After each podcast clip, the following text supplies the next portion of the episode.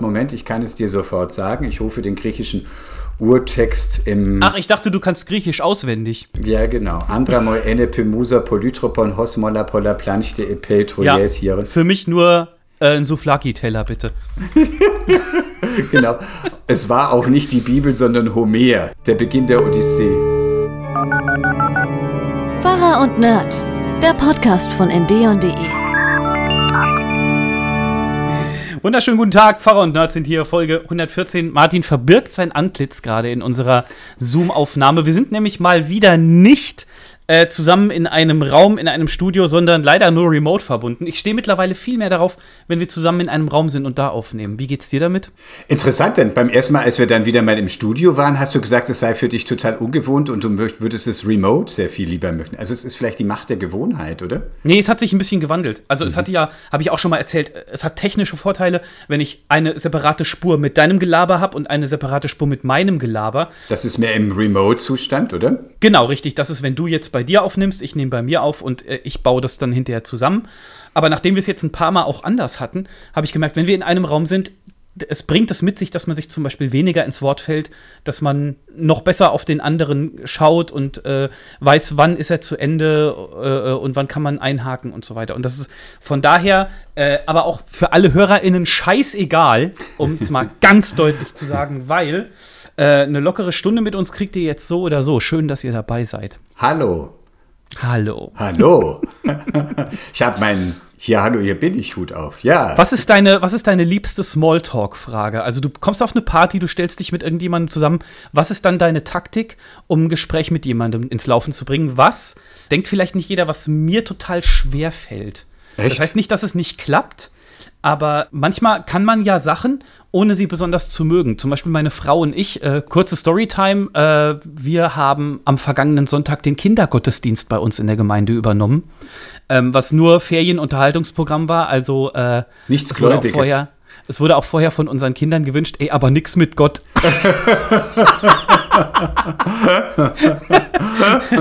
ja, und wir haben dann so Spiele gemacht und Bilder gemalt und äh, Kicker gespielt und Fußball und bla bla bla. Ich dachte, das geht in eurer Gemeinde gar nicht. Da muss unbedingt irgendwie Jesus vorkommen und irgendein Kind muss Jesus sein Leben übergeben. Ja, ich habe dafür ein kleines äh, Brotvermehrungswunder gemacht. Das zählt dann auch.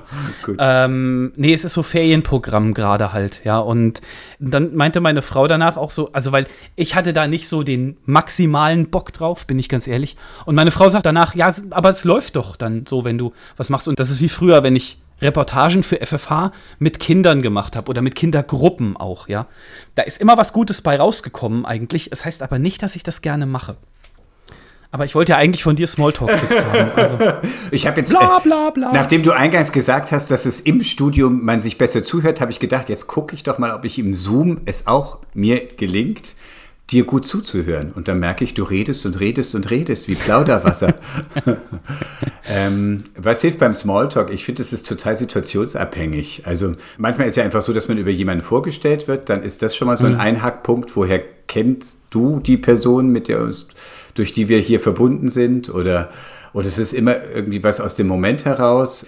Ich glaube jetzt sofort, und was machst du so beruflich, ist, mhm. finde ich, eher so hm, da kann man mal mit der Zeit dann schauen. Ich finde irgendwie sehr in dem Moment, manchmal gibt der andere ja auch was preis und da die Ohren ausgefahren zu haben und zu schauen, mhm. was hat die Person jetzt gerade über sich erzählt. Manchmal lässt man das ja dann so fallen und mhm. manchmal ist ja dann eine Kleinigkeit schon gleich dabei. So wie du jetzt sofort erzählt hast, dass ihr das Kinderprogramm, die Kindergottesdienst in der Ferienzeit übernommen hast und so und ähm, mhm. da dann gleich dabei zu bleiben, was der andere denn so mit seinem ersten Aufschlag preisgibt. Ja, wie gesagt, ich finde es einfach total schwierig. Aber darum soll es ja auch gar nicht gehen. Wir müssen ja auch gar keinen Smalltalk machen eigentlich hier. Wir kennen uns ja schon. Martin, wir kennen uns so gut. Meinst du? Ja, denke ich immer. Jeder Mensch so. ist dem anderen ein Geheimnis, ein unauslotbares. Ja, definitiv. Trotzdem gibt es auf jeden Fall Menschen auf der Welt, wo ich jetzt sagen würde, ja, den kenne ich auf jeden Fall weniger als Martin. Das stimmt. Ich habe Geschwister, wo ich sagen würde, ich kenne die weniger als dich. An dieser Stelle ein Bruderkuss an deine Geschwister, oder? genau. Ich habe aber auch viele. Aber ähm, äh, meine ja, Geschwister hat, sagen, ähm, sie erfahren mehr über diesen Podcast, den sie, den anhören. Von dir jetzt oder was? Ja, oder über frühere Sachen oder auch meine ja, Nichten klar. sagen ja, ah, Onkel Martin hat wieder gesagt und wie war das? Und dann fragen sie meine Schwester. Ja, genau. Ja, finde ich aber auch schön eigentlich, ja. also dass man so äh, äh, so ein bisschen teilweise Family and Friends und viele in, andere. in der Vergangenheit schwelgen oh, jetzt bin ich und so. Bin ich dir ins Wort gefallen. Verzeih. Ja, das ist macht. Das wird noch einige Male passieren heute wahrscheinlich. Aber wir sind alle nicht böse auf dich, Hm. deswegen, Martin. So, ähm, ich wollte mal ganz kurz mit dir noch was besprechen, was aber schon ganz kurz zurückliegt. Nämlich, du hast neulich mir erzählt, dass du einen Telefongottesdienst gemacht hast. Und ich habe da, wie das so meine Art ist, dann im ersten Moment mal drüber gelacht, weil ich dachte so, Telefongottesdienst klingt so nach 090 443 443. Du bist also auf der Suche nach einem geilen Gottesdienst oder so. Und ähm, wie viel kostet so ein Telefongottesdienst? Und Martin, was macht ihr denn für die Zielgruppe unter 70? Also wir, das Wir ist jetzt übertrieben, denn ich habe ja einen Vertretungsgottesdienst gehalten. Also es war in einer Kirchengemeinde in Offenbach, ähm, Friedenskirche. Und die haben seit Pandemiezeiten, seit Lockdown-Zeiten, haben die einen Telefongottesdienst. Die haben da so richtig ein Studio eingerichtet mit Übertragungstechnik, aber ist auch gleichzeitig ein Altar da und man zündet die Kerzen an und so. Also es ist ein Nebenraum der Kirche. Und ähm, da kann man sich einwählen. Es ist sozusagen wie eine Telefonkonferenz, in die man sich einwählt. Als Gottesdienstbesucher wählst du eine Nummer und dann wirst du da reingelassen. Es werden alle stumm geschaltet, weil es geht jetzt nicht darum, da einen Talk-Gottesdienst zu halten, sondern ähm, man hört es wirklich. Dann zum Vater Ja. Unser schaltet der Techniker, der das macht, sind Jugendliche. Ich war auch ganz erstaunt, dass da zwei Jugendliche sonntags um 9.30 Uhr aufschlugen. Beide deutlich nicht zu viele Stunden geschlafen, aber, ähm, aber waren bei der Sache und haben da das technisch begleitet. Und ähm, genau, zum Vater Unser schalten die dann alle frei, damit man einander hört und auch merkt. Und wir sagen dann zwischendrin, jetzt gerade sind so und so viele in der Leitung. Das sind jetzt keine Hundertschaften, die in der Leitung waren, aber an dem Sonntag waren es dann, glaube ich, 27, die da äh, zugeschaltet waren. Und ich, als derjenige, der das gestaltet, habe jetzt keinen Telefonhörer in der Hand, sondern ich stehe Ja. vor einem Mikrofon und ähm, genau, ist eigentlich ein bisschen für mich, als ich das das erste Mal gemacht habe, habe ich gedacht, äh, ist mir eigentlich total vertraut, weil es ist wie Radio Ja, klar, so ins Mikro sprechen oder wie Podcast. oder wie Podcast Ne? machen, genau. So ein kleines bisschen. Nur ohne meine schlauen Nachfragen halt. Ja, also es waren ähnlich viele, wie in der Kirche dann im Anschluss waren. Also im Anschluss ist dann der Gottesdienst in der Kirche. Ach so, das könnte man doch parallel machen. Theoretisch. Also meine Erfahrung auch bei Radiogottesdiensten ist, wenn du dann vor der Gemeinde stehst, das ist dann immer, du sprichst anders. Wenn du in einem Studio stehst, hast du eine viel intimere Stimmlage sozusagen, weil du ja mehr eins zu eins Kommunikation pflegst, wohingegen, Ja, wenn ja. du in der Kirche stehst, dann willst du ganze gotische Hallen füllen und hast diesen solemnen Klang in der Stimme und der ist beim, wenn du da am Telefon hängst, denkst du, hups, ich hau's weg. Ja, was heißt solemn? Feierlich. Feierlich. Habe ich schon oft gelesen, das Wort, aber wusste nicht, was es heißt. Solemn. Solemn. So. Aber du hast gerade eben gesagt, 70 Leute oder über 70 Leute waren dabei. Das ist ja auch Nein, cool. 27 habe ich gesagt im Telefon. 27? Boah, vielleicht hast du gerade eben äh, äh, äh, habe 70 gesagt. 70 72. gesagt. Nee. Ja, ich werde das hinterher nochmal verifizieren. Äh, jedenfalls auch 27 ist auch eine Zahl. Das bedeutet, dass 27 Leute sich da was mitgenommen haben. Ich kann es mir für mich nur nicht vorstellen, weil mir jetzt, äh, äh, wie lang war der Gottesdienst? Der geht ähm, eine halbe Stunde. Halbe Stunde mir so einen Hörer ans Oder, Ohr ja. zu kleistern, ohne was sagen zu können. Weiß ich nicht, finde ich nicht so attraktiv irgendwie. Aber hey, wie gesagt, jedem das Seine, wenn das, äh, nee, jedem das Seine darf man nicht mehr sagen, oder? Ursprünglich ist es eine lateinische Redensart, suum cuique, jedem das Seine, stammt vom griechischen Philosophen Platon, in dessen Mhm. der Staat war, wenn jeder das Seine tut und jedem das Seine zukommt. Das war Mhm. dann im Lateinischen war es suum cuique, jedem das Seine. Aber die Nazis Mhm. haben das, wie du schon gesagt hast, eben verwendet. Die Nazis haben das im, über das KZ Buchenwald ins, über das Eingangstor geschrieben, jedem das Seine. Und das ist Mhm. mörderischer Zynismus. Und seitdem ist Ja. dieser Ausspruch in Deutschland nicht mehr, verwendet man nicht mehr. Also, Ja, weil einfach ein Begriff, auch wenn der mal unschuldig begonnen hat, aber hat als Kometenschweif diese massenmörderische Konnotation, dann ist er eben Mhm. nicht mehr verwendbar. Genau. Ja, verstehe ich. Es gab doch diese neuen Live-Moderatorin, die äh, im- Effekt gesagt hat, Arbeit macht frei. Hast, kennst du die Geschichte? Nee. Die ist dann rausgeflogen dafür. Also es war so neuen Live, dieser Quizsender und so. Und dann hatte die irgendwie einen Hörer in der Leitung, kann man bei YouTube immer noch sehen. Dann ging es irgendwie darum, was er arbeitet und dass er gleich auf Schicht muss und so. Und dann sagt sie so, haha, ja klar, Arbeit macht frei. Irgendwie so. Meint sie, also das war überhaupt nicht böse gemeint. Und dann hat sie sich, danach hat sie sich nochmal entschuldigt, im Sinne von, hey, das ist hier live und äh, es tut mir leid und überhaupt. Aber ähm, ja, die ist dann rausgeflogen. Naja, Das finde ich jetzt ein bisschen drastisch, denn man kann sich ja mal, also ich finde es nicht schlimm, dass man sich mal verspricht und mal etwas sagt, was falsch ist, aber wenn man sich korrigiert, also das weiß ich jetzt nicht. Ja, es ist jetzt auch nicht so, dass sie so Sieg heil gesagt hätte oder sonst irgendwas, Das- wo du halt weißt, Moment, Mhm. das ist jetzt nicht in Ordnung. Und so. Naja, gut.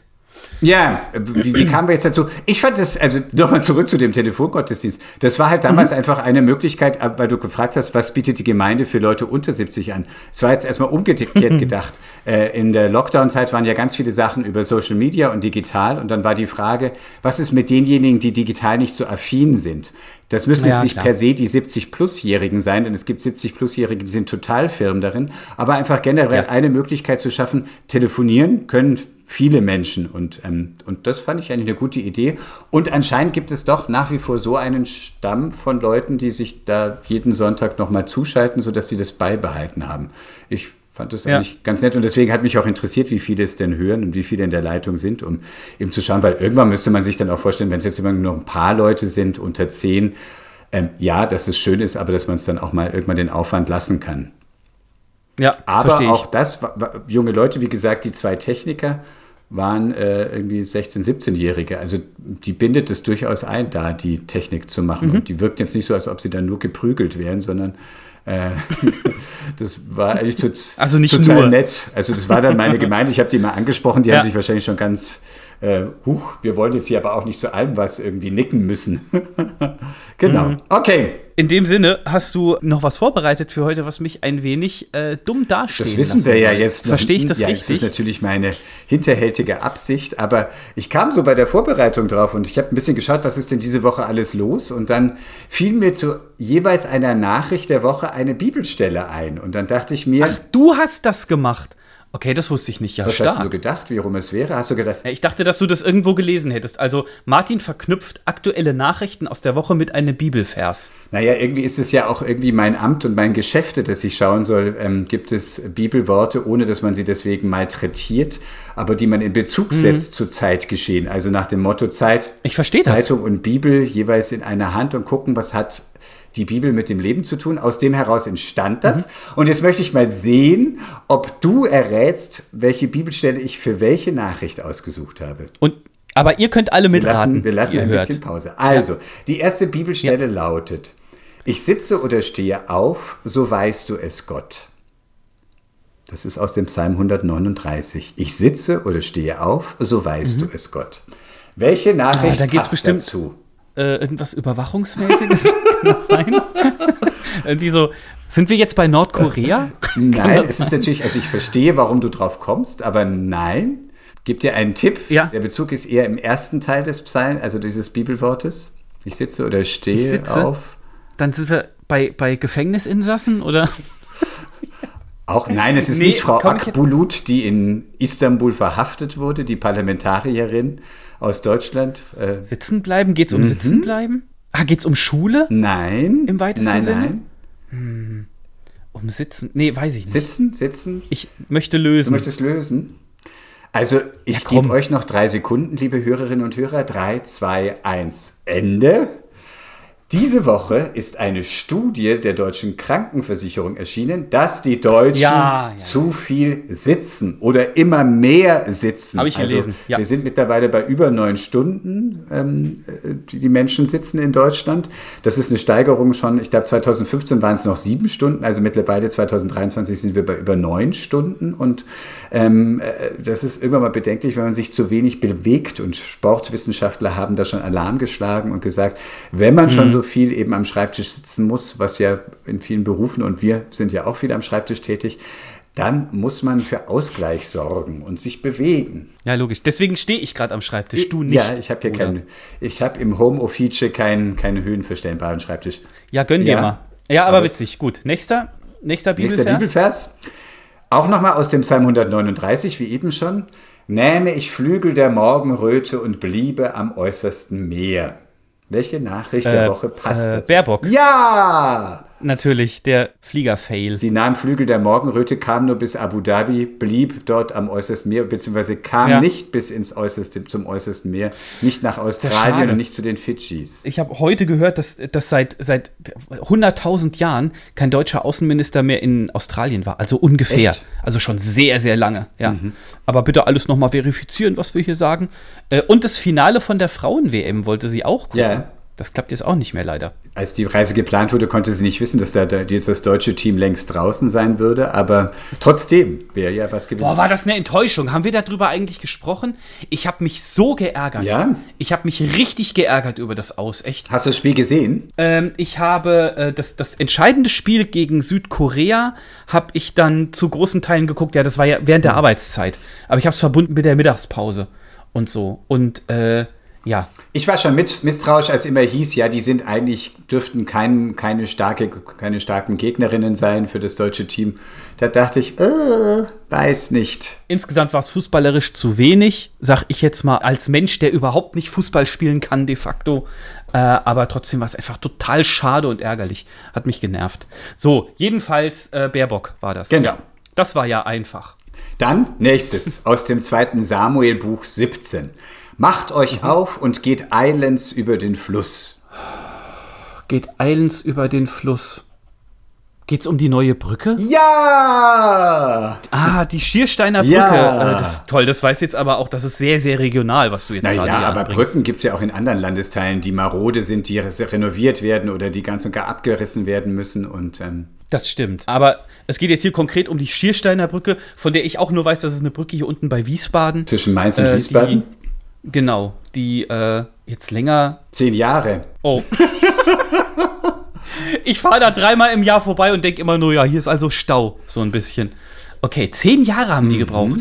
Das ist ja krass. Und da, also in Mainz merkt man das sehr, beziehungsweise ich meine, Rhein-Main-Gebiet ist ja für diejenigen unter euch, die jetzt nicht hier wohnen, aber ähm, es sind ja hier viele unterwegs, die von Mainz nach Frankfurt fahren oder umgekehrt und ähm, da ist es schon ein Nadelöhr und man merkte das in Mainz deutlichst, dass da der Verkehr sich ballt und stockt und staut und jetzt ist es sechsspurig über diese Brücke, aber was der hessische Wirtschaftsminister von den Grünen hervorhob, der Herr Al-Wazir, ähm, ist, dass es auch für Fußgänger und Radfahrer ähm, können die jetzt auch benutzen. Es gibt also dafür jetzt auch Trassen. Für die ist die mittlere Spur reserviert. Ja, ja. Mal schauen, wer drüben ankommt. genau.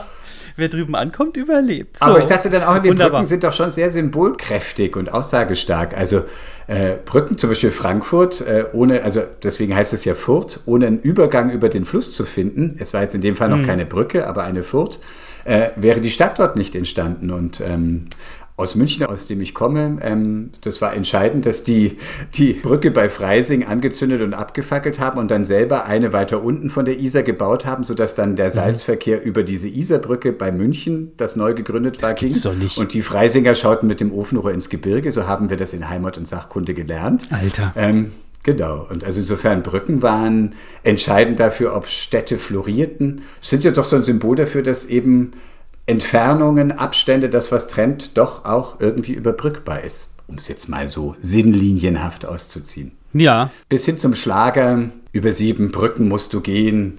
von hier Leder Maffei. Ne? Ja, ursprünglich von Karat, der ostdeutschen Band. Was, im Ernst? Ja, verifiziere das. Ich kann, verifizier du das mal, währenddessen ich eine Geschichte erzähle, die, die ich immer mit Karat verbinde. Das ist nur ein Dialog, der mir zugetragen wurde im Freundeskreis, als ich 20 war oder so. Da haben sich mal Leute unterhalten. Und ich meine, Karat war ja so eine Ostgruppe. Und dann hat einer zum anderen gesagt: Sag mal, kennst du eigentlich die Band Karat? Und dann hat der andere gesagt: Nee, kenne ich nicht. Und dann sagte der erste: Nee, ich auch nicht. Und dann war das Gespräch zu Das Ende. ist schon zu Ende. Wie lustig. Nee, also das war so sinnbildlich. Die kommen aus dem Osten, die kennt keiner. Was natürlich Quatsch ist. Was natürlich schon wieder Aber zu diesem. Karat war neulich erst in Nachrichten irgendwie. Ist da nicht irgendeiner von gestorben? Ich meine, ja, so? genau. Also es ist 1978 stammt eben von der DDR-Rockband Karat. Über sieben Brücken musst du gehen. Und Peter Macher hat dann eine neu arrangierte Version. Dadurch wurde das Lied dann eben auch hier im Westdeutschland bekannt. Und das, was du jetzt gerade sagst, ist jetzt halt wieder mal so, weshalb es immer noch klafft und eben immer noch keine Brücke, um im Bild zu bleiben, es richtig gibt. ähm, dass halt die ostdeutsche und die westdeutsche Wahrnehmung doch immer noch große ähm, Flüsse, die unüberbrückt sind, ähm, äh, Ja. aufweist. Was nicht heißt, dass sie nicht überbrückt werden Ja, können. doch, die können auch überbrückt werden. Das dauert nur noch ein bisschen, glaube ich. Ähm, was wollte ich sagen? Und bei Brücken denke ich an, an diese Liebesschlösser, die da dran hängen. Weißt du? Ah, ja. Hatten wir im Urlaub jetzt auch, da gab es auch mehrere kleine Brücken, die aber auch über und über behangen waren, teilweise mit diesen äh, Liebesschlössern. Ja, also dass man so ein kleines Vorhängeschloss, gab es da auch im Supermarkt für 2,80 Euro, keine Ahnung. Nimmst du so ein Schloss, schreibst deinen Namen drauf und den von deiner oder deinem Liebsten und dann schließt man das Schloss an die Brücke an und schmeißt den Schlüssel ins Wasser. Zack, ewige Liebe. So einfach ist das. Ist praktisch wie ein Symbol wie Handschellen. Genau. Ist, die Handschellen bei uns im Schlafzimmer sind mehr symbolischer Art. Ich denke, es steht dafür, man kann das jetzt negativ deuten, deswegen mögen manche das als Liebessymbol nicht, dass es halt so was Abschließendes hat, als wäre die Liebe irgendwie etwas, wo man sozusagen ähm, den Schlüssel, aber es gibt schon in der mittelalterlichen Minnedichtung, das ist, ähm, ich bin dein, du bist mein, das sollst du gewiss sein, du bist beschlossen in meinem Herzen, verloren gegen das Schlüsselein, du musst immer drinne sein. Wo lernt man denn sowas? Das knallst du jetzt einfach so unvorbereitet raus. Was ist denn los mit dir? Ich bin min, du bist dien, dies sollst du gewiss sehen. Du bist beschlossen in meinem Herzen, verloren gegen das Schlüsselin, du musst immer drinne sehen. War das Jiddisch oder war das. Ich glaube, Walter von der Vode, Vogel, Vogelweide ist es, wenn ich mich richtig erinnere, und das ist Mittelalthochdeutsch, Mittelhochaltdeutsch, genau. Faszinierend. Ja, und eigentlich kombiniert es ja dann beides, das Schloss als äh, Liebessymbol und ähm, die Brücke auch noch als irgendwie eine stete Verbindung, die man immer wieder sucht, auch wenn man sich vielleicht manchmal an verschiedenen Ufern bewegt. Du bist ja So, zum Beispiel vom anderen Ufer. Ich habe drauf So, gewartet. ja, du kannst auch nicht so eine Vorlage und dann dich wundern, wenn, oh, da. Es war ein Test, mein Lieber. Ich habe aber noch einen Bibelvers, der zu einem. Ich habe sogar noch zwei Bibelverse. Ja, Es dann geht noch weiter. mal raus Ich jetzt. habe nämlich gesagt, fünf Bibelverse, Ja. eine Handvoll will ich mit dir machen. Und das Haus ward voll Rauch. Jesaja Das- 6. Cannabis-Legalisierung. Ja, das war einfach. Jesaja 6. Ach, was? Jesaja 6? Da ist Ja. das Haus voll Rauch. Hat das nichts mit, äh, mit Pfingsten, mit dem, mit dem Heiligen Geist zu tun, wo die Jünger irgendwie in. Flammen Hm? vom Himmel kamen. Nein, das ist die Thronvision, die der Prophet Jesaja hat. Das ist sein Ah. Berufungserlebnis. Er fühlt sich in den Thronsaal Gottes versetzt. Die Säulen beben, die Seraphim und Cherubinen fliegen umeinander und singen Heilig, Heilig, Heilig. Mhm. Und das ganze Haus ist von Rauch erfüllt. Und von dem Engelsgesang. Aber sehr schön, Martin. Ob das jetzt Cannabis war, weiß man nicht. Jedenfalls hatte er eine, hatte er eine Vision und das passt doch auch irgendwie ganz gut, dachte ich mir. Ja, finde ich gut. Ist doch schön. Und jetzt noch der letzte, fünfte. Gott wird ihn erquicken auf seinem Lager, du hilfst ihm auf von aller seiner Krankheit. Psalm 41. Gott wird ihn erquicken auf seinem Lager, Du hilfst ihm auf von aller seiner Krankheit, ja. Dass die Nachrichtenmeldung, Fast ein bisschen ein Ringschluss zu der ersten Nachricht. die Deutschen liegen zu viel.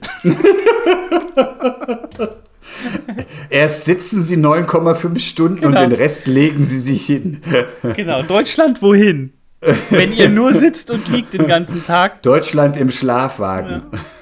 Nee, weiß ich nicht. Ähm, das ist auch eine Meldung gewesen, dass 72 Prozent mehr in Hessen sich im ersten halben Jahr schon haben krank schreiben lassen. Also Oh. dass die Zahl der Krankschreibungen um 72 Prozent gestiegen ist. Hä? Das bedeutet, dass 72. Nein, nicht 72 Prozent der Bevölkerung sind krankgeschrieben, aber die Zahl ist um 72 Prozent gestiegen. Nee, das finde ich aber eine realistische Zahl, oder? Dass 72 Prozent aller Arbeitnehmer im ersten halben Jahr sich mal einen Tag krank gemeldet haben oder so.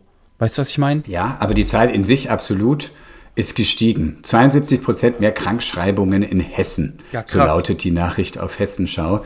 Äh, ver verlinken wir euch in den Show Notes. Ja, musst du mir dann schicken. Im, Im ersten Halbjahr haben sich besonders häufig krank gemeldet. Ich finde es schon auch bestätigt zurzeit. Also ich ringsum, auch unter Kollegen, Kolleginnen und so, aber ich höre von mehr Leuten, die krank sind. Ja, also jetzt so längerfristige Geschichten meinst du, oder dass Leute mal eine Grippe Hm. Auch haben? aber jetzt aber einfach generell. Es geht zur Sommergrippe rum, dann gibt es wieder vereinzelt Fälle von Corona und ähm, also wieder verschiedentlich, dass Menschen krank sind. Also bei, bei uns hält sich's in Grenzen zum Glück. Also beziehungsweise was heißt in Grenzen? Also wir sind nicht betroffen. Wobei, meine Güte, meine Frau ist krank. Das habe ich gerade einfach mal vergessen. Nein, ich weiß von Aber- niemandem, der krank ist. Nee, Wer aber- ist denn diese?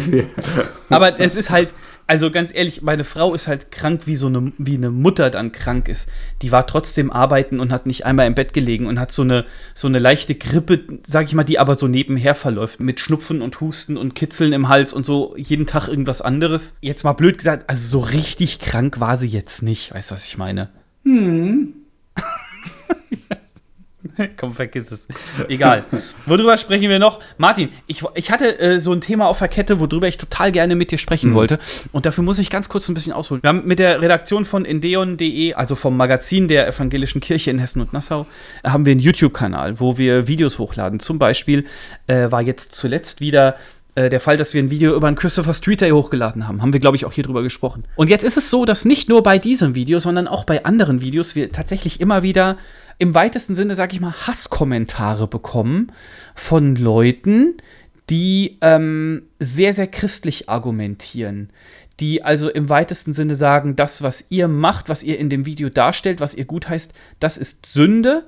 Und man kann jetzt nicht alle Hasskommentare über einen Kamm scheren, aber beliebte Aussagen, die immer wieder dann so kommen, sind dann so, ihr kommt in die Hölle, Gott wird euch richten und dazu kommt dann ganz viel, ja, evangelische Kirche ist ja sowieso im Niedergang und so und ich weiß nicht, man soll Leuten ja immer gute Absichten unterstellen, ja.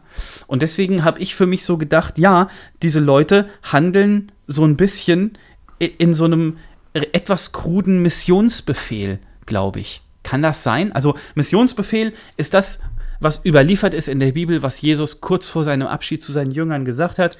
Ähm, Geht hin in alle Welt und Lehret alle Völker und tauft sie auf den Namen des Vaters und des Sohnes und des Heiligen Geistes und lehret sie halten alles, was ich euch geboten habe.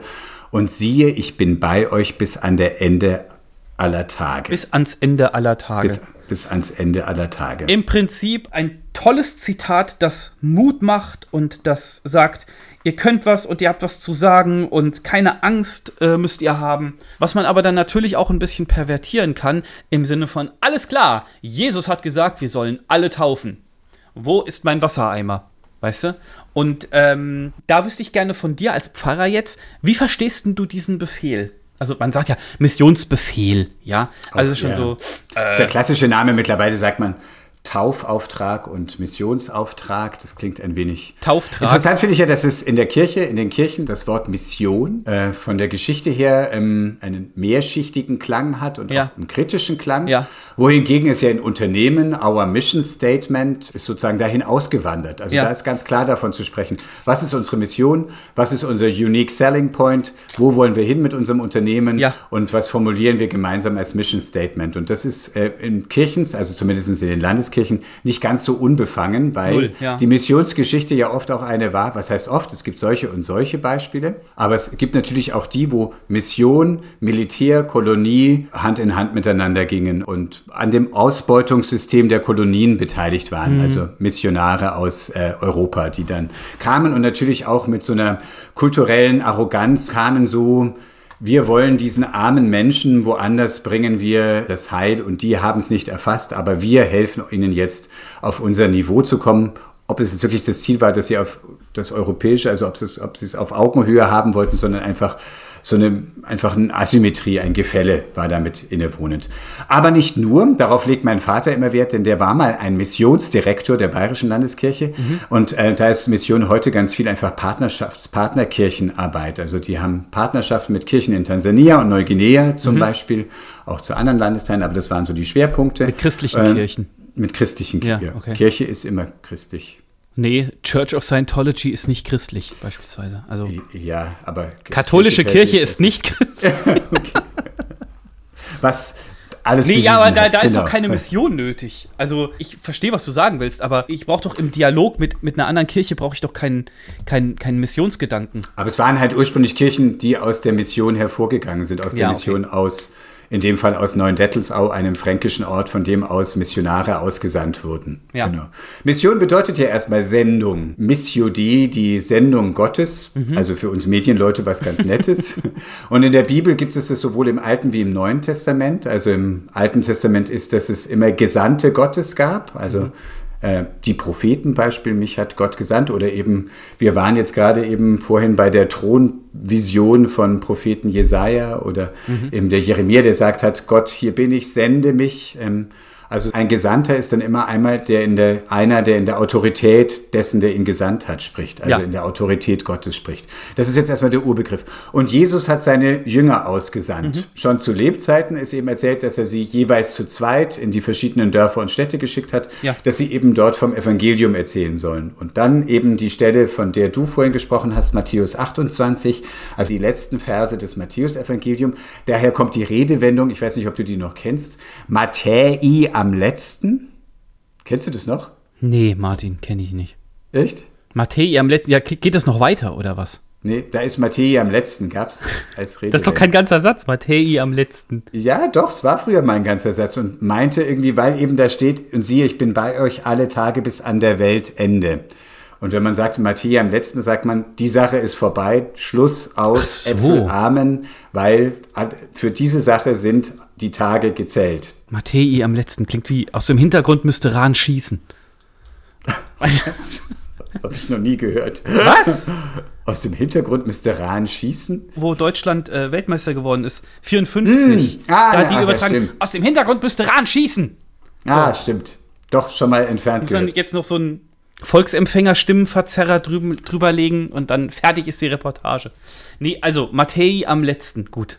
Heute haben wir wieder mal was gelernt, was wir nie gebrauchen können. Ja, was ziehe ich aus diesem Missionsbefehl? Also schon in der Bibel kann man sehen, oder also so Bibelwissenschaftler teilen das auch ein, dass es Missionen in verschiedener Ausführung gibt. Es gibt die Mission, dass du sozusagen einfach von dem erzählst, was, was du glaubst und hoffst. Ja. Äh, da ist es erstmal rein informativ und der andere, die andere kann damit anfangen, was sie will Ja. und kann interessiert sein oder nicht. Dann gibt es äh, die Mission im moralischen Sinne, was jetzt nicht heißt, dass man dem anderen den Zeigefinger vorhält, sondern Mhm. indem man einfach sich verhält, was der Gerechtigkeit Gottes entspricht, was der Liebe Gottes entspricht. Ja. Das war auch ein Attraktionsfaktor, weshalb das Christentum sich äh, verbreitet hat, weil sie in einer besonderen Weise für Arme und Kranke da waren und ähm, Gleichstellung sozusagen unter ein Menschen. Hilfesystem aufgebaut haben und Ja. auch Gastfreundschaft war ein wichtiges äh, Solidarität. Genau. Nicht, dass es die auch nicht schon unter im Römischen Reich und in Griechenland gab, aber das haben die ersten Christenmenschen in einer besonderen Weise gelebt, was Zeitzeugen wohl beeindruckt hat, die Zeitgenossinnen und Genossen. Ja, also es waren so, es waren so die, äh, die ganz praktische Dinge, die die äh, ersten Christen attraktiv gemacht haben. Genau, habe ich auch von gehört. Aber ach, ich weiß auch gar nicht so ganz genau, wo ich jetzt hin will mit der Diskussion, weil eigentlich Lass es mich aber noch kurz zu Ende führen. Wenn wir schon über Mission sprechen, dann kann man doch mal ein bisschen Systematik reinbringen. Mhm. Ja. Es gibt, gibt natürlich auch die Mission, also einmal das, dass man apologetisch ist, also sprich, dass man den Glauben verteidigt. Mhm. Das passiert auch jetzt viel. Aber Kirche ist doch ganz wichtig oder Mhm. aber Glaube kann dir doch helfen und beten, wenn du betest, macht es dich ruhiger und so. Also du verteidigst äh, etwas, was für viele Menschen sehr fern geworden ist. Und dann gibt es natürlich so diese die äh, Mission, die auf Konversion ausgerichtet ist, sprich, ich will den anderen bekehren und Ja. äh, will den zu meinem, von meinem Glauben überzeugen und genau. Und jetzt, jetzt kommen wir nochmal zu den Leuten, die dir da schreiben. Ja, ich kann mir schon vorstellen, dass bei manchen so ein bisschen dieser, also es ist schon erstaunlich, wo man sich denkt, ja, was stört euch denn, wenn wir jetzt hier über einen Pfarrer, der auf dem CSD ähm, queer unterwegs ist, berichten, das muss euch ja nicht stören. Ihr seid in, die meisten sind ja, die da schreiben, gar nicht unbedingt in der Landeskirche, gehören gar nicht unbedingt zur Hessen Ja. Sondern schreiben Ja. von ihren eigenen Gemeinden und haben da den Drang, sagen zu müssen, ihr kommt in die Hölle, wenn ihr das tut. Und ähm, das ist schon So. so ein bisschen missionarisch in dem Sinne, ähm, ich kann die anderen nicht gewähren lassen, sondern muss absolut schauen und ich betrachte es als meinen Auftrag, die vor dem Gericht Gottes zu retten. Ja, aber indem ich halt, ich sag, ich nenne das immer die, dass die mit Liebe um sich schlagen. So ungefähr, weißt du? Und stelle halt fest, also wir versuchen dann auch immer, also ich versuche und meine Kollegen versuchen, äh, wenn wir da antworten, auch freundlich zu sein und so. Natürlich, wenn, wenn was äh, over the top ist, dann werden auch Kommentare gelöscht, logischerweise. Aber man versucht dann äh, logisch zu antworten, man versucht zu sagen, hey, okay, das, was du sagst, das macht in deiner Denkweise macht das total Sinn, aber so und so und so, weißt du? Und dann wird, dann äh, schließt sich noch einer an die Diskussion an und dann wird auf Argumente nicht eingegangen und so. Und bis du dann am Ende äh, äh oder bis ich dann am Ende ganz oft an der Stelle bin, dass ich sage, okay, ich diskutiere jetzt hier nicht weiter, weil es ist, es hat sowieso keinen Wert, mit solchen Leuten zu diskutieren. Und dann ziehe ich mich immer auf so Gedanken zurück, ja, das sind ja nur ein, sind ja nur ein paar Leute, die so denken und die meisten Leute sind ja vernünftig und äh, äh, ich denke halt auch immer, weißt du, wenn das dann jemand anderes liest, dann denkt er, boah, wie, wie sind die Christen denn drauf? Dann ist, das, ist, das ist voll die negative Werbung. Also, und das belastet mich dann, so merke ich da bist du dann letzten Endes missionarisch, doch, indem du doch Hä? Dann bist du sozusagen missionarisch, indem du auch sagst, ich will auch ein positives Bild vom christlichen Glauben haben und nicht irgendwie ein, das sind so die. Naja, in, dem, in der Hinsicht sind wir hoffentlich mhm. alle missionarisch, Martin. Also, ja, um, um das kurz abzuschließen, ich, ich gebe mir dann halt Mühe, das wird in der Regel nicht honoriert. Und äh, ich bemerke, dass mich das emotional dann letzten Endes doch mehr belastet. Und ich kann mir durch diese Spitze eines Eisberges vorstellen, wie Menschen leiden müssen, die, die ganz, ganz viel mit Hasskommentaren mhm. oder mit Mobbing oder was weiß ich zu tun haben. Das ist äh, voll schlimm. Und wie gesagt, ja, ich wollte einfach nur, dass du als Pfarrer mir nochmal zusagst, dass die Leute alle doof sind die da so asozial kommentieren. Ich weiß nicht, ob ich das als Pfarrer jetzt rein sage, aber ich kenne diese Gespräche ja Doch. viel. ähm, ja. als auch, auch im Theologiestudium, als Schwuler, geouteter Schwuler. Und da gab es auch manche, die dann so ewige Gespräche mit mir darüber führen wollten, dass ich ja in Sünde lebe. Und da war auch immer die Beteuerung, dass sie mir das ja aus Liebe sagen würden. Und das habe ja. ich nicht akzeptiert. Ich habe gesagt, sag mir deine Meinung, ich rede über deine Vorurteile, ich glaube, es kommt woanders her, denn andere Stellen in der Bibel nimmst du nicht in dieser Weise gewichtig, wie du diese fünf Bibelstellen nimmst. Und dann müssen wir über dein Schriftverständnis mhm. sprechen. Und ähm, also das, das hat hier eine Wucht und einen Schmackes, der nichts damit zu tun hat, dass du mich hier aus Liebe vor meinem Unheil retten willst. Ähm, ähm, also, also im 1 zu 1 Gespräch hat mich das eher genervt und fand ich das eher im Wortsinn perfide, also den Glauben verkehrend als ähm, als irgendwie Perfide. Stimmt, der ist ja Fide der drin. Ist ja der, genau. Äh, ah. Ich habe das nicht, also fand das nicht erquicklich und fand es keine gute Grundlage, um sich auszutauschen. Echt, du fandest es gar nicht gut, wenn jemand dein Leben komplett in Frage Erstens stellt? Erstens das, aber auch dann noch behauptet, ich tue das ja aus Liebe. Mhm. Ja, das ist halt echt immer so die Sache. Dann äh, mind your own fucking business. Echt, dann, dann, dann sieh zu, wenn du was aus Liebe machen willst, dann geh raus auf die Straße und hilf einem Obdachlosen oder arbeit bei der Tafel mit oder so. Aber hör auf. Äh, und das ist, es geht halt immer wieder um Homosexualität und das nervt mich ohne Ende, wie man eventuell schon raushören kann. Ja, ähm, dass es immer wieder Leute gibt, die, die, die dann meinen, irgendwie äh, da dann so ein frommes Fass aufzumachen das ist ja sowieso, das hat vor einiger Zeit, wir hatten es hier von der von dieser frommen Worship-Sängerin, mhm. die äh, auch sich da eindeutig positioniert hat. Sich selber geoutet auch, hat, oder? Äh, oder? Nee, ach so, nee, die meine ich so. nicht. Ich meine eine aus der freikirchlichen Bubble, die in Reaktion auf Quentin Caesars Gott ist queer mhm. sich ganz klar positioniert hat und auch sonst sich nicht zu schade ist, AfD-Positionen zu teilen und, und in einer frommen Band singt und so in der Freikirchenszene unterwegs und du denkst dir so, was ist los? Was ist, was ist denn mit dir? Mhm, mhm. Okay. Ja, aber ich weiß ehrlich gesagt gar nicht genau. Ähm, ich glaube, ich hatte da nur gerade mal Redebedürfnis. Wenn du mal ein Thema hast, kannst du auch jederzeit in der Podcastaufnahme zu mir kommen damit. Dafür ist ja unser Podcast auch da, über das zu sprechen, was uns bewegt. Ja. Also insofern ähm, gut. ähm, es ist, ich finde es auch nach wie vor schwierig, auf solche Kommentare zu reagieren, denn natürlich ähm, will ich ähm, will ich auch nicht Leute einfach nur abbügeln. Manchmal kommt der Punkt, wo man einfach sagen muss, du pass auf, das ist deine Auffassung, die hast du kundgetan. Es ist jetzt auch gut, ich habe es verstanden und du hast auch verstanden, dass ich es anders sehe. Ja. Lass Friede sei mit dir. So. Geh mit Gott, aber geh. Genau.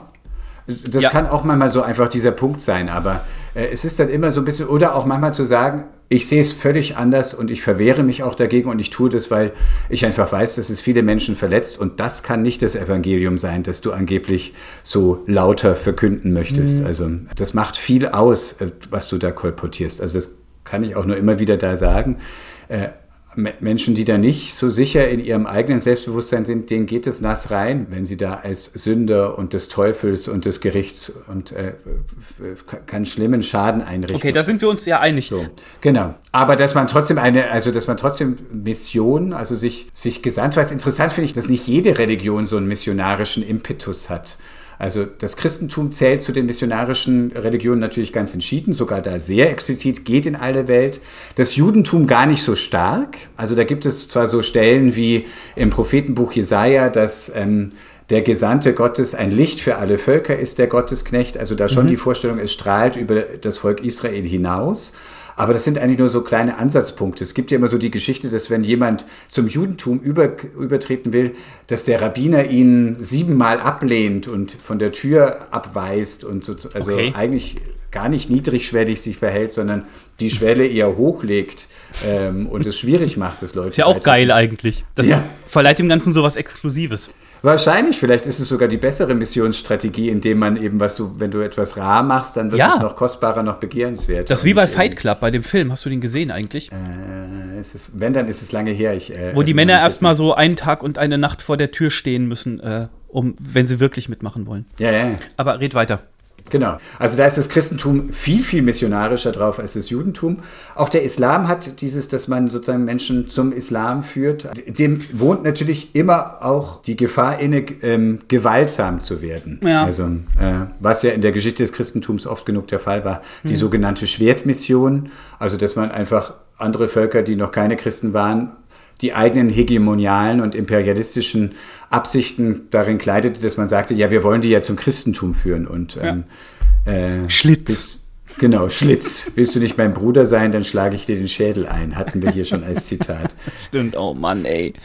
Dunkle Zeiten, liebe Leute. Aber es gibt natürlich auch diese hellen Seiten, wo Menschen einfach von ihrem Glauben erzählt haben und und das Christentum ja tatsächlich auch einen großen humanisierenden Effekt hatte. Also im Römischen Reich war das Definitiv. ganz bestimmt so, dass es dann Klar. auch in die Gesetzgebung einging, dass es das Schwächere zu schützen sind. Also es, es wohnt dem schon ein starker von, schon vom Alten Testament her kommend, dass Gott sagt, diejenigen, die die Schwachen schützen, die sind Gott lieb und, ähm, und das hat das Christentum ja dann weitergeführt und ähm, dass diese Gedanken an Humanität, an Solidarität, dass die sehr gestärkt wurden, durch da, als das Christentum privilegierte Religion wurde. Was mich jetzt interessiert hat, und das wollte ich noch eben mhm. abfragen, hast du mal in den Urtext geguckt?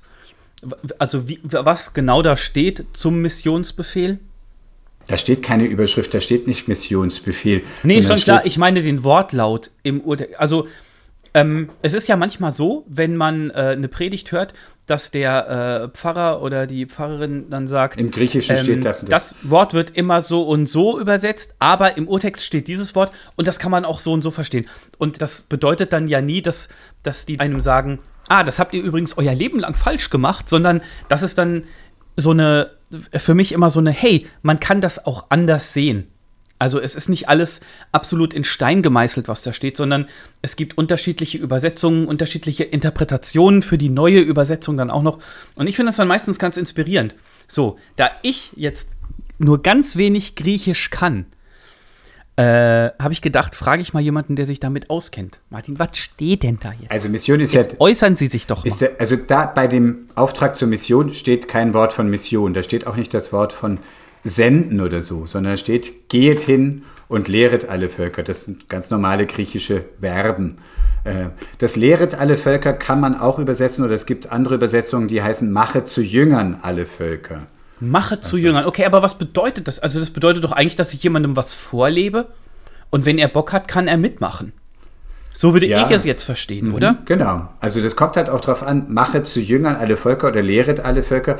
Das kann ich ähm, dominant machen. Ich kann es aber auch äh, sozusagen machen, ich zeige dir, was mich erfüllt ja. und du schaust, ob es für dich stimmt und ja. du schaust, wie, ob du dich da hinein üben kannst und so. also so Schüler sein kann ja auch was sehr Positives. Es muss ja nicht per se immer nur was ähm, ich bin der dumme kleine Schüler und du bist der große Lehrer. Das muss ja nicht immer von vornherein eine Abhängigkeit. Das ist so eine Verbindung, so, die wir haben. Kann eine Assoziation sein, aber es kann ja auch was sehr, sehr Schönes sein. Also ich mhm. finde es schön, wenn ich, also es gibt in meinem Leben Menschen, wo ich sage, von denen habe ich sehr viel gelernt. Du ja. zum Beispiel.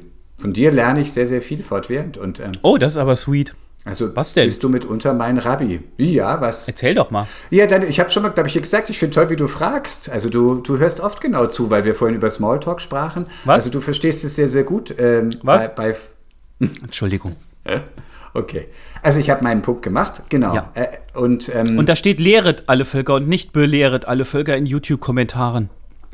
Wollte ich nur mal sagen. also in der deutschen Übersetzung steht lehret alle Völker. Das griechische Wort, Moment, ich kann es dir sofort sagen. Ich rufe den griechischen Urtext im... Ach, ich dachte, du kannst Griechisch auswendig. Ja, genau. Andra moi ene pymusa polytropon hos molla polla planchte epel Ja, troies hier. für mich nur äh, ein Souflaki-Teller, bitte. Genau. Es war auch nicht die Bibel, sondern Homer. Ach ja, kenne ich, der ist von Simpsons. Der Beginn der Odyssee. So. Also, wir wollten Matthäus 28 im griechischen Original hören. Das tun wir jetzt auch. Matthäi, am letzten schlagen wir online auf. Und siehe da, was steht da? www.matthäi am letzten.de. Genau. Pros elton hor Jesus elalen autois legon. Also es kam Jesus herbei und sagte zu ihnen, Edot, edote, moi, pasa. Also mir ist gegeben alle Exousia, das heißt alle Wirkmacht, alle Gewalt ist dann übersetzt im Himmel und auf der Erde. So, und dann kommen eben diese Verse. Und da steht Matheteusate. Und Matheteus ist sowohl der Schüler als auch, wenn man es dann aktiv äh, sagt, heißt lehren.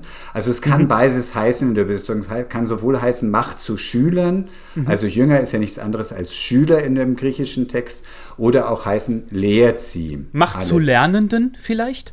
So kann man auch. Macht zu Lernenden alle. Das ist ja finde ich total interessant. Aber es leitet sich eigentlich eher vom Substantiv, also Matheteus, von dem Schüler ab. Also genau. Aber kann beides meinen, kann man mit beiden übersetzen, gibt es in, in den verschiedenen Kontexten. Also da steht jetzt nirgendwo steht, ich sende euch oder so. Das steht an anderer Stelle. Also dass ich sende, da ist der Begriff Apostolos tatsächlich, das, was wir als Apostel haben. Das heißt nichts anderes als der Gesandte. Gesandte. Genau. Also der Abgeschickte. der Botschafter. Richtig, genau. Und, Ja. ähm, und da kann es auch von Jesus heißen, dass Gott ihn gesendet hat und ähm, aber eben auch Jesus sendet in den Auftrag, Gottes Wort zu verbreiten. Genau. Aber da beim sogenannten Missionsauftrag oder Missionsbefehl steht jetzt nicht, stehen nicht die klassischen Wörter für weder Apostolos noch Pempein noch ähm, irgendwie, also das, äh, sondern es ist einfach, geht hin, ist der Auftrag, in die Welt zu gehen. Und insofern hat das Christentum natürlich einfach von Anfang an etwas sehr Grenzüberschreitendes. Und man kann jetzt historisch kritisch fragen, es ist ja der auferstandene Christus, der das sagt. Also es ist jetzt nicht eine Geschichte aus dem Leben Jesu, sondern eine Geschichte nach Kreuz und der Auferstehung, an die die Christen glauben. Insofern ist es, spiegelt sich auch hier wieder eine Bewegung, die im Christentum dann eben über das Judentum hinausführte und in die weite Welt hinein. So. So. Gut, darüber wollte ich nur mal ganz kurz sprechen. Ich gebe in die Show Notes auch die griechische Stelle, äh, die. die werden ganz bestimmt ganz viele Leute anklicken. Ja, warum nicht? Also die, die Shownotes schon, aber die, die griechische Stelle ist. Man kann es doch noch nicht mal lesen. Doch. Mit unserem. Doch. genau. Und Leute, wenn ihr gar kein Griechisch könnt, dann könnt ihr es ja einfach mal versuchen. Haben wir noch gar nicht gesagt heute. In deon.de slash Pfarrer und Nerd findet ihr die Shownotes mit allen relevanten Informationen zur Show. Martin, komm, wir machen noch ein paar Fragen. Ich bin dran mit beantworten. Richtig. Du bist heute der vielbefragte, der, der Schüler, der Mathetes, der Jünger. Genau. Ausschweif. Ich, also, Entschuldigung. Ich, okay, ähm, warte, ich äh, brauche einen Moment, um, meine, um mich selber zu finden. Was wollte ich dich denn fragen?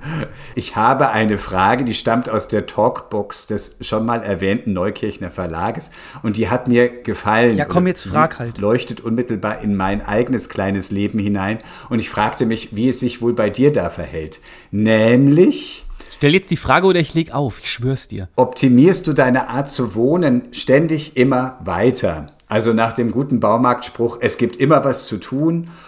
Du liebst Baumärkte, du liebst Einrichtungshäuser, du stellst jedes Jahr mindestens einmal im Jahr irgendein Zimmer um oder streichst eine Wand neu oder genau. Oder bist du einfach zufrieden mit dem, wie es ist und bist froh, wenn du erstmal auf viele Jahre hinaus nichts ändern musst. Ich freue mich immer, wenn die Toiletten wieder sauber sind, zum Beispiel. Zählt das? Es geht jetzt nicht putzen, es geht schon so. um, es geht jetzt nicht um die Kosmetik, sondern Ja, witzig, aber ich denke direkt so in die Richtung, weil ich habe jetzt bei mir im Zimmer hier aufgeräumt zum Beispiel. Siehst du nicht so, weil ich habe auf dem Schreibtisch mehr Platz jetzt. Ähm, und hab da mal ein bisschen, ein bisschen Zeug weggeschmissen auch und so. Ich freue mich immer, wenn, äh, äh, wenn, wenn Sachen wieder so in ihren Ursprungszustand zurückkehren. Also, beziehungsweise, also wie gesagt, wenn was schön aufgeräumt ist. Aber jetzt so. Jetzt Aber es so, geht jetzt nicht um Aufräumen in Sprache. Ja, Also so, ja. Das. äh, so dieses Baumärkte und immer was weiter optimieren, nee, sehe ich nicht so. Ich bin froh, wenn es läuft. Und da muss dann auch erstmal, ich brauche da nicht eine neue Pflanze und einen neuen Tisch jetzt unbedingt äh, und ein neues Sofa, sondern jetzt mal blöd gesagt, die Sachen, die wir zum Beispiel im Wohnzimmer stehen haben, die halten auch was länger. Also unser Sofa ist jetzt über zehn Jahre alt, glaube ich, zum Beispiel. das ist die Schrankwand, die ihr dann später mal an eure Söhne vererbt und die nur sagen, um Gottes Willen. Gelsenkirchener Barock. Genau, es löst zwar Kindheitserinnerungen aus, aber es ist auch gut, dass es Erinnerungen sind. Nee, eine Schrankwand haben wir nicht zum Beispiel. Aber es ist. Keine Ahnung. Also, aber jetzt so im Garten. Im, im Garten gibt es immer ein bisschen. Da ist aber meine Frau auch die treibende Kraft, bin ich ganz ehrlich. Also, von daher ist die Antwort auf deine Frage eher nein. Ich habe es verstanden. Ich habe es ist bei gemerkt. dir? Da du dich ja herangepirscht Aber- hast übers Aufräumen, dachte ich Aber mir schon. du bist auf jeden Fall, du kannst an, an keinem Tinder vorbeigehen, wenn du denkst, oh, der würde aber da und da in der Wohnung Nein. schön aussehen, oder? Ich kann da sehr gut dran vorbeigehen. Ach, echt? Bei uns ist die Dynamik ja anders. Also mein Mann ist derjenige, der eigentlich fortwährend gerne verändert. Also äh, Okay. und, ähm, und, und ich stehe dadurch immer unter einem Veränderungsdruck, wo ich, ich wäre eigentlich eher der, der sagt, ist doch noch alles gut. Nein, wir müssen die Ah. Wände nicht streichen. Nein, das bauen wir Oh. jetzt nicht um. Nein, ich will nicht wieder auf einer Baustelle leben und und ähm, genau. Und Mhm. er ist eher derjenige, der eigentlich immer der, der einfach Freude daran hat zu gestalten und das hört nie auf. Ein Knäuler. Weißt du, was ein Knäuler ist?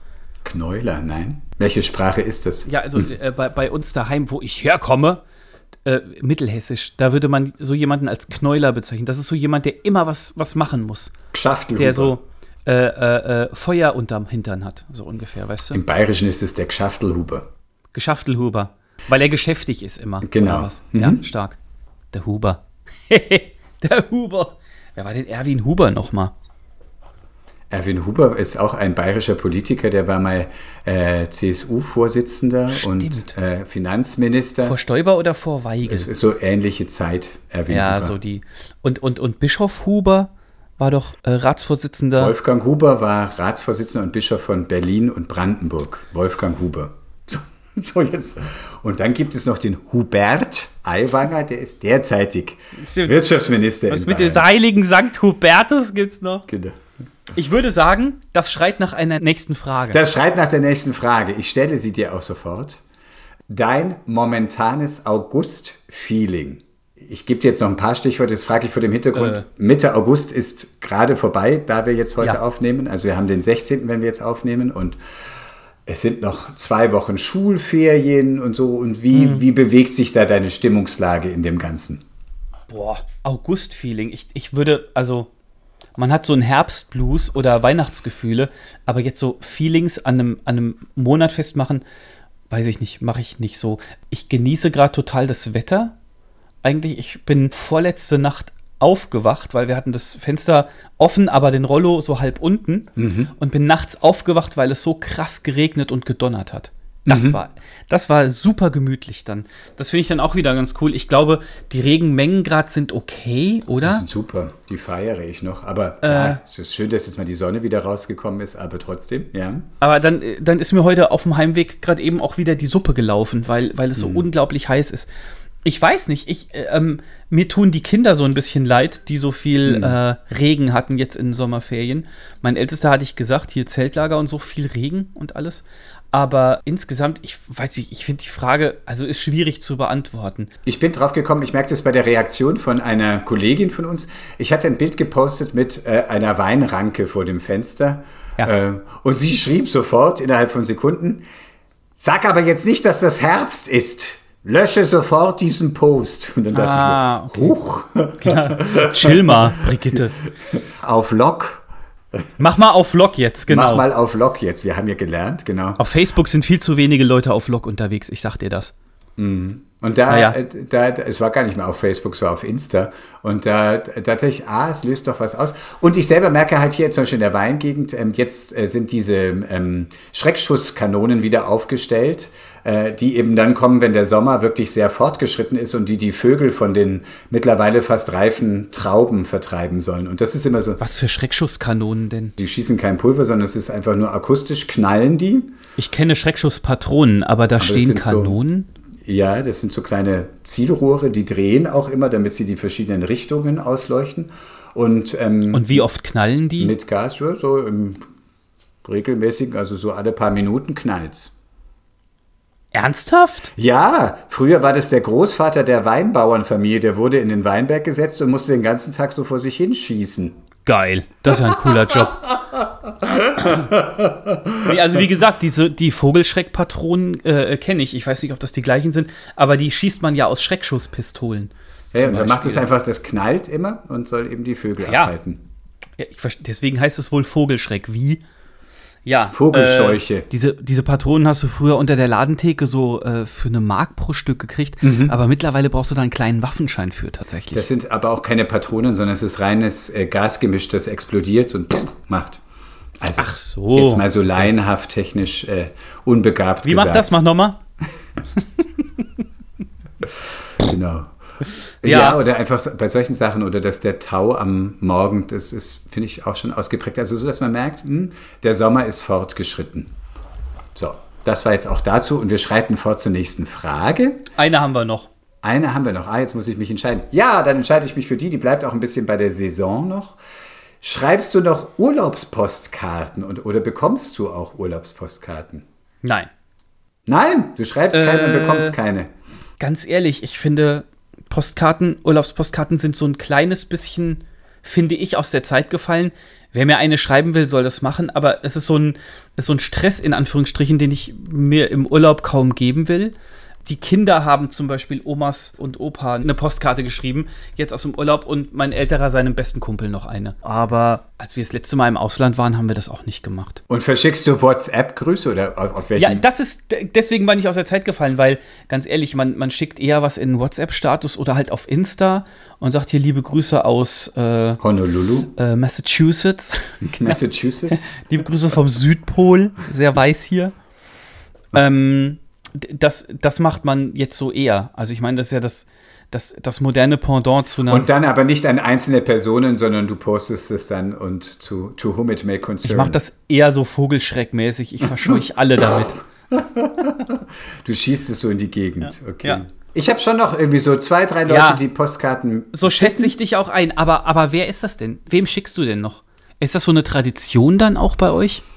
Also ich selber, da bin ich mehr auf deiner Seite. Ich habe jetzt auch im letzten Urlaub keine Postkarte, ich glaube vielleicht eine verschickt. Eine Freundin ist ähm, meines Alters, die ziemlich so Social Media nicht affin ist und Ja. ähm, die eigentlich am besten nur, wie ist sie eigentlich am besten zu erreichen? Das ist eine gute und berechtigte Frage.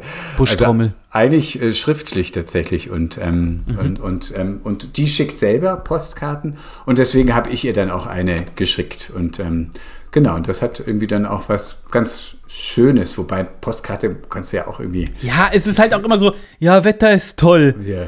Äh, uns geht's gut. Ende. wir haben schön, du hoffentlich auch. Genau. Schön, dass du da bist und nicht hier. So. Ähm, Früher habe ich immer meinen Patenkindern auf jeden Fall eine Postkarte geschickt, also was heißt immer? ist ja auch sweet, ja. Naja, ich hoffe. Liebe Patenkinder, sollte ich euch mal vergessen haben, dann bitte ich hiermit um Entschuldigung. Ähm, das habe ich jetzt aber so, habe ich irgendwie auch aufgehört. Die sind auch alle jetzt mittlerweile schon größer und ähm, also die meisten und, ähm, und dann schicke ich ihr äh, dann tatsächlich auch irgendwie auf Social Media oder eben per, per Messenger-Dienst irgendwie gezielt, aber Ja. dann so, liebe Patentochter, so. Wenn ich so drüber nachdenke, Postkarten aus einem schönen Urlaubsland haben halt auch immer so ein bisschen was von so einem Langmaul machen. Weißt So. du? Ha, ha, ha, ha, ha. Ich bin hier. Aber das haben doch diese ganzen Fotos, die man auf allen möglichen Kanälen jetzt zugeschickt bekommt, denkt man sich Absolut. auch so, Ja, schön, ja, ja. dass ihr es so schön habt. Man muss Das auch so. gönnen können. Ja. Aber, aber Social Media an sich ist ja auch so das, das absolute Langmaul. Man weiß, es macht pling, pling, pling, pling. Es sind wieder fünf Nachrichten hintereinander gekommen. Dann weiß man, ich werde jetzt türkisfarbenes Wasser, Strände, ein Glas Wein bei Sonnenuntergang und so weiter. Ja. Um nicht missverständlich zu sein, alles schön. Ja, ja, ja. Wir gönnen euch das total, aber ihr könnt uns echt mal am Arsch lecken mit euren Urlaubsbildern. Musst du es immer gleich. Weil wir arbeiten müssen. Ja. Ja.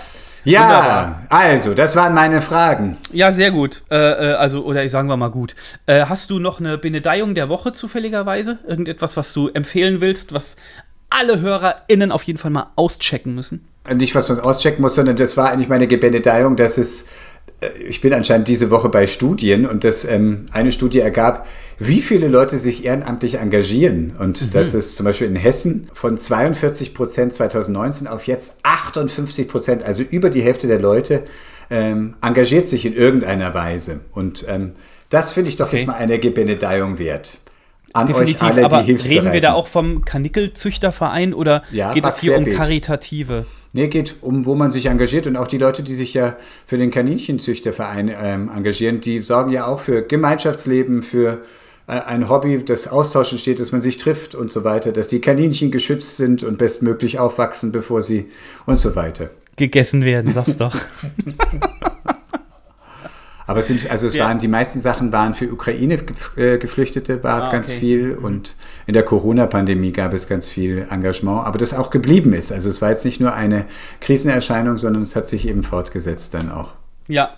Ich bin mit meiner Benedeiung der Woche ein bisschen praktischer als du drauf. Ähm, und zwar habe ich äh, letztens mal wieder meinen Omelette Maker benutzt. Kennst du die Dinger? So ein Ding, was du so zuklappen, auf und zuklappen kannst.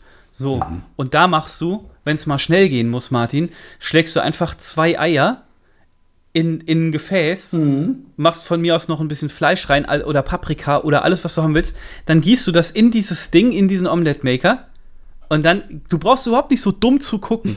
Und dann klappst du dumm. den zu und tust den ein paar Minuten in die Mikrowelle, dann kommt da ein fertiges Omelett raus.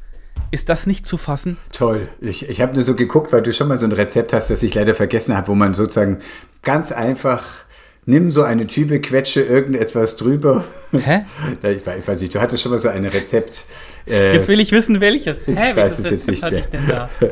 Keine Ahnung. Ja. Ich habe es leider vergessen. Aber so ein Omelette-Maker kostet nur, also ich finde es total geil, weil du mit ganz wenig Aufwand, du machst keine Pfanne schmutzig. Und du hast ein leckeres Omelett und du kannst nichts falsch diesen machen. blöden eigentlich. Omelette-Maker. Den stellst du in die Spülmaschine danach. Ach so. Das sind nur zwei Plastikteile. Okay. Schicke ich euch in die Shownotes. Leute, Dankeschön, dass ihr. Ich muss dir noch eine Frage stellen, denn die führt zum Segen. Oh, okay, dann hau mal raus. Vergangenes Wochenende war das Sternschnuppenwochenende. Ich habe eine gesehen. Ja? Wow. Oh. Ja, ich ging äh, äh, abends raus und habe dann am Horizont so.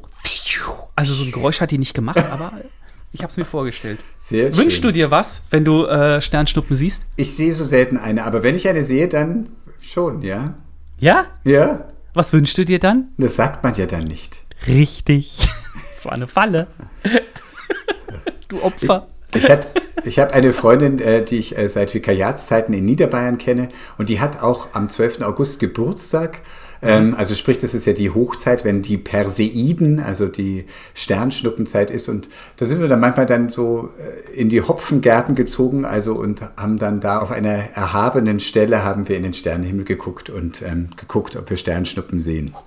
Habt ihr? Ja, haben wir. Aber irgendwie, also also das, was manche erzählen, dass die irgendwie zack, zack, zack, zehn dann auf einmal in einer Stunde gesehen haben, das habe ich meiner Erinnerung nach noch nicht erlebt. Weiß nicht, vielleicht war zu viel Lichtverschmutzung um uns herum oder Vielleicht hast du auch nicht gut aufgepasst. vielleicht auch, vielleicht bin ich. Vielleicht guckst du immer in die falsche Richtung. Das denke denk ich mir auch mal. Man guckt so nach links oben und dann Genau. währenddessen ist so im Rücken so kriegt Genau. der Sterne. Weißt du? Aber insofern, richtig mit das, Laser das so. führt zu dem Segen, der nämlich mit Sternschnuppen und Sternenhimmel was zu tun hat. Aber vorher jetzt- musst du natürlich verabschieden. Genau. Was soll ich noch großartig sagen? Leute, schön, dass ihr dabei wart. Ähm, wenn ihr Lust habt, könnt ihr äh, uns auf Spotify folgen, auf Insta folgen, äh, uns da auch schreiben oder E-Mail pfarrer und nerd at indeon.de. Shownotes sind auf indeon.de slash pfarrer und nerd. Ähm, dann ist jetzt wohl die Stelle, wo ich sagen muss, bye bye Kartoffelbrei. Äh, Martin hat einen Segen mitgebracht, der irgendwie verbunden ist mit der Frage von gerade eben. Ist das zu fassen? Ich weiß es nicht. Jedenfalls hören wir uns nächste Woche wieder. Tschüss. Und hier kommt der Segen. Beim Blick in den Sternenhimmel lasse Gott dich entdecken, was deine Träume sind und deine tieferen Wünsche, die über das hinausgehen, was man kaufen kann. Gott lasse dich spüren, du bist ein Kind des Universums, nicht weniger als die Bäume und die Sterne. Du hast ein Recht, hier zu sein. Gott lasse einen guten Stern leuchten über den Wegen, die du gehst, bis wir uns wiederhören. So segne dich Gott. Amen. Das war Pfarrer und Nerd, der Podcast von endeon.de aus dem evangelischen Medienhaus in Frankfurt am Main.